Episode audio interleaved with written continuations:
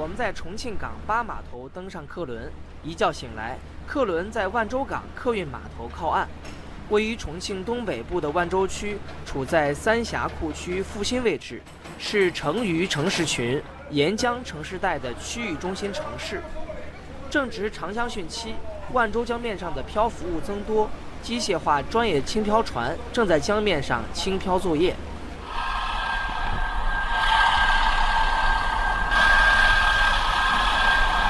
沿着蜿蜒山路开车行驶了一个多小时，我们来到了万州国家农业公园。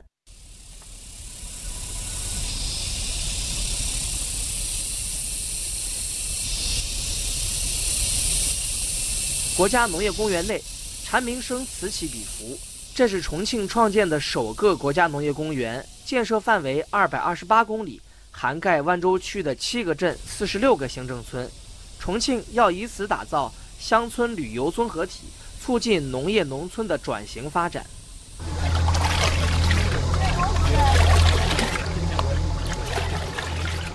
万州区同心现代农业发展有限公司董事长卢长坤正在智能大棚里浇灌草莓幼苗。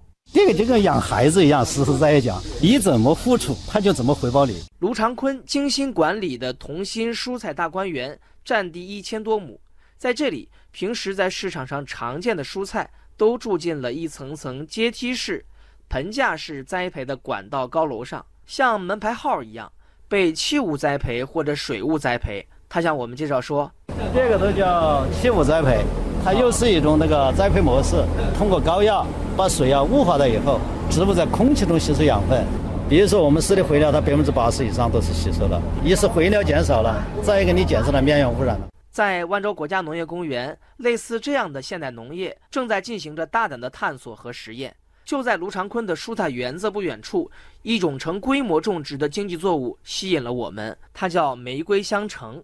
这是从意大利引进的新品种，当地把它当作主导产业，在规模种植。万州区果蔬站副站长汪小伟说：“在乡村振兴的主导产业，我们未来的话，把玫瑰香橙要发展到二十万亩。”产量三十万吨，也要叫地理标志产品了。他说跟我们的气候的关联性太强了。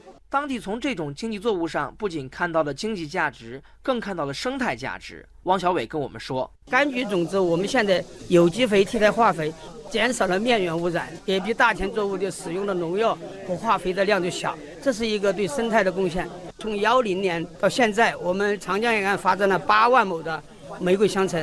也是增加了长江沿岸的森林覆盖率，生态和产业双赢，这种环境友好型的种植方式正在改变着三峡库区的农业面貌。在云阳县盘龙社区，当地也通过柑橘种植找到了绿色发展的路子。在云阳县的长江南岸，两千多亩柑橘园筑起了一道绿色屏障。云阳县林业局局长向桂平说：“经济林它也能够发挥森林的作用嘛。